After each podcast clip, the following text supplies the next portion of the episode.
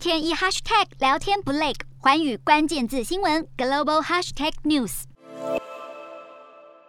五月八号是德国二战结束纪念日，德国总理肖兹发表电视谈话，表示国家有责任要协助乌克兰对抗俄罗斯，还坚称俄罗斯总统普丁不会拿下胜利。肖兹在演说中大篇幅回忆二次世界大战，他提到俄罗斯和乌克兰人当年携手打败纳粹，德国作为战败的一方，已经在战后与两个民族和解，如今克里姆林宫却打算摧毁乌克兰的文化认同。肖兹形容普丁的行为既野蛮又可耻，他也再度强调德国打破自二战以来的惯例，第一次提供武器给乌克兰这样的战区使用。在肖兹声援乌克兰时，德国东北部的什列斯威和斯坦邦正在进行地方议会选举，当地目前的执政党也就是保守派的基民盟有望能再度拿下胜利。民调显示，基民盟的得票率为百分之四十三点五，总理肖兹领导的社民党是百分之十五点九，另外绿党是百分之十八，自民党有百分之六点四。这意味着基民盟只需要和一个政党合作，就足以组成地方议会的联合政府。基民盟是德国前总理梅克尔所属的政党。自从乌俄开战后，梅克尔就因为在任内反对让乌克兰加入北约，被泽伦斯基批评。